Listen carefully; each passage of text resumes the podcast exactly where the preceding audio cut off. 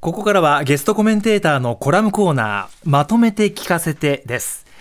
今日は日本複雑機構編集長でライターの望月博樹さんに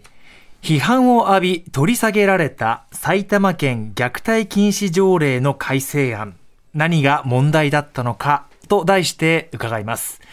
この埼玉県の虐待禁止条例案については今月の4日に提出されたものですで条例改正案では罰則規定はないものの保護者などに対して子供を自宅や車に残したまま外出したり放置したりすることを児童虐待と位置づけたものです。でこれは提出されてから批判がすでに多く寄せられていたということで取り下げられたものですね。まあ、子供というのは、えー、小学校3年生以下という定め方だったんですが、望月さん、この話題ですね。はい。あのまあ、すでにたくさん批判があっても取り下げ実はまあこの取り下げっていうのが本当に撤回なのかっていうところで言うと必ずしもそうじゃない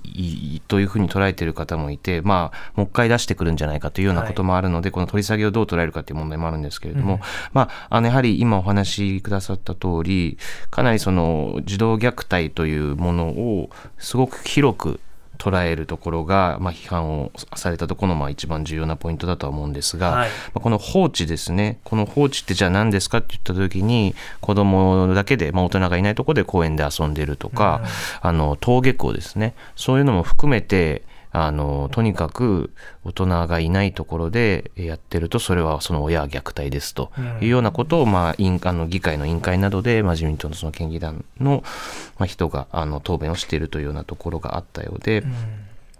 まあ、それはさすがに今子育てをしている普通の一般の家庭からするとあじゃあ自分は虐待してるの？とか4月1日から虐待することになっちゃうの？みたいな形でじゃあ埼玉から出ていきますみたいな話になって、まあ、すごく大きな反対があの埼玉県民の方からもそうですしあのそれ以外のところからも。で、まあ、自分も今は違うんですけどもともと地元が埼玉っていうのがあって、はい、まあ、ちょっとこれはなんかじとんでもないことあの県になろうとしてるのではないかという疑念もあり、はい、あの少し取り上げさせていただいたところですね、ね、具体的に言うと、はい、小学校3年生以下の子どもたちだけで親がちょっとゴミ出しするだけでも留守番させちゃダメですよって、これ虐待に当たるんだっていう、なかなか極端な例までありますね、あのお兄ちゃんとかお姉ちゃんが小3よりもっと上のお兄ちゃんとお姉ちゃんと例えば高校生とかの人と小3以下の子供がいるのもダメというような話とかもあって、それちょっとあまりにも。うん、それはちょっと無理じゃないっていうところまで含めて、でやっぱり、まあ、ちょっと怖いなと思ったのは、はい、そのこのあの条例案を説明するにあたって、その県議団の、自民党の県議団の方々が、まあ、要するにその善意なんですよね、うん、その子供たちを虐待から守りたいと、うん、そのまっすぐな目でこう、これをせなんていうかこれが必要なんだというふうに言っているのを見てこうあまりにもなんていうかこう現実離れしたあのことをなんというか理念だ理念だけは合ってるとか理念以外全部間違ってるみたいな、そういう形で持ってきてこれでこれでどうだと。いうふうに進んでいく。としかもそれがこう議会の中でその1%とか2%の議席を持っている政党とかじゃないわけですよ、はい、多数派なわけですよね、まあ、要するに選挙で選ばれたみんながこう民意を付託した人が民意とは全くこうずれ切っている、誰も嬉しくない条例を案をこう持ってくるというところにもすごくこう民主主義って機能してるのかなっていうようなことも感じるようなあの恐ろしさを感じましたね。実際まああの特に最近ですと埼玉県議選の選挙の投票率ってやっぱりすごく下がっていて。はいまあ、30%台というような形になってるみたいなんですけれども、やはりこういうところをおろそかにすると、意外とこう、県議会でもかなりのことができてしまうというか、こういうあの虐待とは何ぞやというようなところまでかなりこうできる力があるので、うん、あのもう少しこうしっかりと投票も含めてしていかないといけないなというふうに思ったんですけれども、まあ、いずれにしてやっぱりこの虐待の定義ですね。やっぱりここが広すぎるのと、はい、あの曖昧すぎるっていうところ、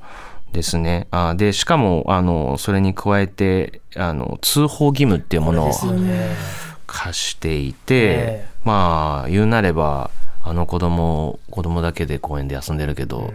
あの虐待じゃないでしょうかみたいな感じで自走なり警察なりに市民にこう監視をさせて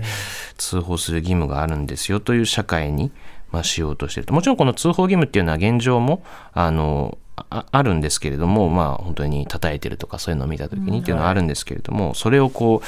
公園で子供がな例えばサッカーしてるっていう光景に対して、一般市民がガンガン電話するっていうようなことを社会として、まあ、そういう監視社会みたいなことに結びつけるような形にしてるところもまあ非常に批判が集まったポイントじゃないかなと。はい、子供を育てている当事者の親御さんと、はい、その周りで見ている大人たちも含めて、はい、みんながこうプレッシャーを感じる。はい内容なんですよね、これね。もちろん、その、なんていうか、地域の人たちが、あの、まあ、虐待防止っていう、すごい、そこのすごい狭いとこだけじゃなくて、えー、子供がこう、すくすくと育っていくことに対して、こう、いろんな形で関わりを持っていくっていうのはすごく重要だと思うんですけども、はい、それはなんていうか、例えば、その、あの、今もされているように、その通学路を安全にするために見守りをするとか、うんうんうん、そういうのはもちろんいいと思うんですけど、はい、なんかこう、ガンガン電話するとか、通報するっていうことじゃないんじゃないかっていうことですよね。しかも、まあ、あと言われているのは、あのやはりじゃあなぜ家で一人になってしまうのかといった時にじゃあ学童は十分な人数確保できてるんですかっていうと、ね、やっぱり入りたくても入れない親御さんがいたりとかあるいはあの人数の問題だけじゃなくてこうシングルマザーの方とかにお話聞いたりすることもあのあるんですけれども、やはり学童の数千円を払うのも難しいっていうような方たちもいらっしゃりとか、もちろんその、あの、所得によってはね、あの、補助とかが出たりする場合もあるんですけども、いずれにしてもやっぱりそういう、その、親御さんをしっかりとサポートできる体制がないからこそ、こう離れてしまう時間ができているっていう部分も当然あるのでそういう部分こそ政治なり行政があのサポートすべきところなのに何しろそのとにかく親がこうずっと見守っていて、まあ、場合によってはまあ監視をしていて、常に目を離さないそのゴミ出しの時間すらダメであるというような、そこのその親に過剰な責任を期待するというかそしてそこから少しでも逸脱するとあのあなたはこうまあ犯罪者とは言わないかもしれないけれども、まあ、その禁止されていることをしている虐待をしている親なんだと、やっぱりそこのその価値観自体がやはりかなりこう今求められている価値観とすごくずれを感じるところですね。はい。なんか私もニューヨークで生活している時に確かに小学校3年生以下の子供たちだけで公園で遊ぶ姿って一度も見たことないですし集団下校とかっていうのもないんですけど、うん、それはやっぱりもう社会の環境として、みんなが子供たちを守ろうっていうもう土台ができている、うん、シッターさんを呼びやすい制度もできているし、うん、待機児童を解消しようっていうそういうもう基盤が整ってるから、そういう視点でものを見られるっていう、それがないままに進めていくっていうのは、ちょっと無理があるんじゃないかなっていう、ね、そうですね。あとやはりそのこれを作っていく上でその子供だったり親御さんの当事者とか、うん、あるいはその専門家にすごくしっかりと話を聞いてたりパブリックコメントをしっかりしたりっていう形跡もないので、うん、やはりその虐待を減らしたい子供を守りたいっていうその志は良しなのかもしれないけれども、はい、この条例案を作っていくという上ではやはり非常に稚拙な、うん、あの自分たちが持っているその多その議会の中の多数派っていうそこの力を過剰にそのなんていうかこうそそそれだけでやってしまってる部分が、まあ、結局その親のためにも子供のためにもならない。子供を産むことも難しいし育てることも難しい社会に変えてしまっているとすれば本当に本末転倒ですし、うん、当然そんなことを望む市民は、まあ、ほぼいないと思いますので、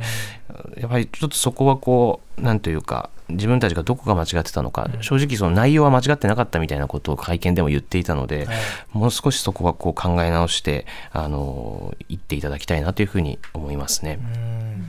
もう本当にこれ埼玉ねゆかりのある望月さんですし、はい、まあ、埼玉に限らず地方自治体のこういう取り組みってやっぱり注目していかないといけないですね。意外と見てないところでいろんなことが起きてますから。うん、はい。今日は望月さんに批判を浴び取り下げられた埼玉県虐待禁止条例の改正案何が問題だったのかと題して伺いました今日のゲストコメンテーター日本複雑機構編集長でライターの望月弘樹さんとはここでお別れです。望月さんありがとうございました。ありがとうございました。